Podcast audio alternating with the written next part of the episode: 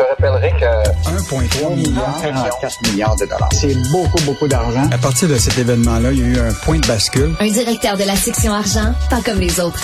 Yves Daou. Je connais rien, mais il va toujours y avoir la neige au mois de janvier. Il va toujours y avoir un feu de forêt Ah, c'est bien une belle chanson, ça. Ah. Richard Desjardins, c'est super beau. Il va toujours y avoir des feux de forêt, euh, malheureusement, puis il va continuer à en avoir de plus en plus, hein, si on fie euh, aux experts.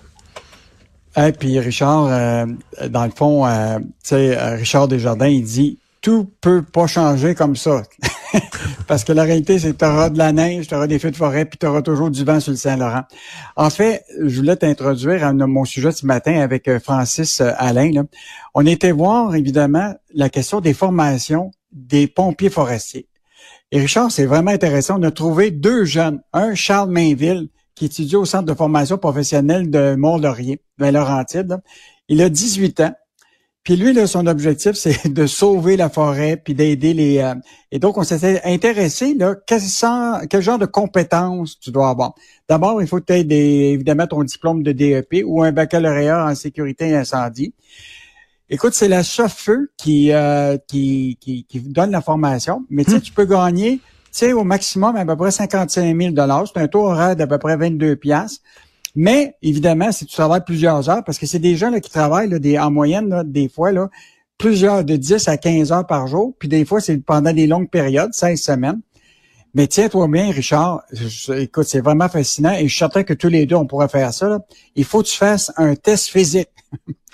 et là, t'as- il faut que tu, avant de rentrer là, tu as 17 minutes et 15 secondes au moins. Tu dois porter une ceinture de 9 livres en simulant avec l'équipement de, de, de- Et là, tu as une monopompe.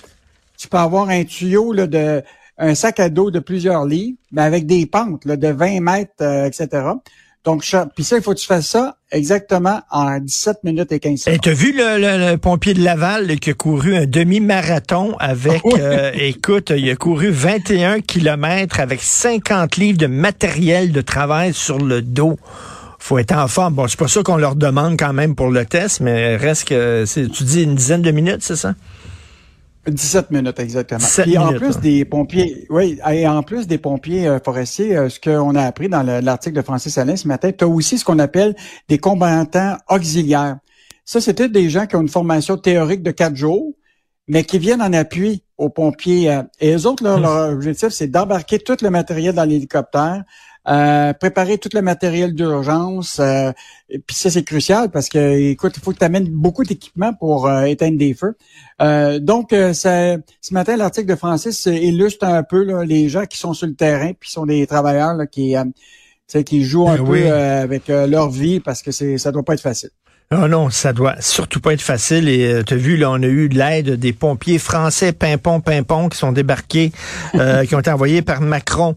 Euh, taux d'intérêt, écoute, la Banque du Canada va annoncer si oui ou non elle augmente son taux directeur. Fait qu'on se croise les doigts.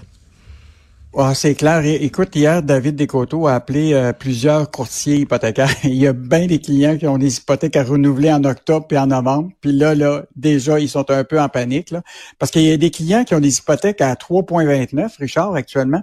Puis potentiellement, le taux, là, il- tu, tu retrouves rien actuellement en bas de 5,29 actuellement. pour des taux, des taux fixes. Ça fait que normalement, c'est presque 200 dollars de plus par mois là, tu sais, de, de, de, de paiement pour ton hypothèque. Là. Donc euh, là, la grosse nouvelle, c'est est-ce qu'ils vont augmenter les taux ou, ou pas? Parce que ce qui est bizarre, Richard, on s'est parlé, là, je pense, ça fait deux ans, trois ans, là, tout le monde annonçait une récession.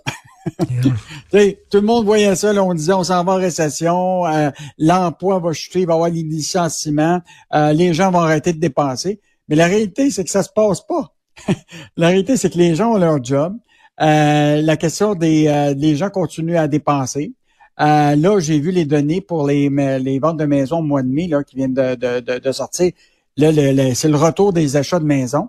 C'est comme si, euh, tu sais, il y a la- les, les prévisionnistes économistes qui nous disaient, euh, là, là, il faut baisser le taux de l'inflation, etc. Puis tu as la réalité, tu sais, sur le marché, c'est pas ça qui se passe. Donc, euh, mais là, on va voir mercredi. Et écoute, avoir euh, une- je, je lis une David. Descoteaux, là, 8 hausses en 15 mois. 8 hausses du taux Oui. directeur en un an et trois mois. C'est quelque chose. Mais là, Richard, je pense que là, tu sais, ça prend au moins entre 10 et 18 mois avant de voir les conséquences d'une hausse de taux. Là, probablement qu'ils sont en train de mesurer tout ça. Puis les, les- les économistes disent actuellement qu'ils s'attendent à pas de hausse mais, mercredi, mais qu'ils s'attendent à une hausse en mois de juillet. Donc, euh, peut-être que les gens vont avoir un répit, mais c'est un répit très court parce que l'inflation diminue pas. Les hausses de salaire sont encore là, tu sais, autour de 5 euh. Écoute, euh, avec, Euh, avec l'inflation partout, 200, 300 pièces de plus d'hypothèque par mois, je m'excuse, mais ça fait une sacrée différence. Euh, on se croise les doigts pour demain. Il y a un texte, on n'a pas le temps d'en parler, mais allez voir le texte sur le vol de catalyseurs, qui est un fléau qui prend énormément d'ampleur euh, au Québec. Merci beaucoup, Yves. À demain. Salut Richard. Salut, bye. À demain. s'il vous plaît. Sophie Durocher. On est un petit peu dans une dynamique où, en 2023, pour avoir une job, il faut confier des choses sur ses médias sociaux. Mais si on confie des choses sur nos médias sociaux, on risque de recevoir des propos haineux. Donc, euh, ce qu'on gagne d'un côté, on le perd de l'autre. En direct en semaine de 14h30 ou disponible en tout temps en balado sur l'application Cube et le site cube.ca.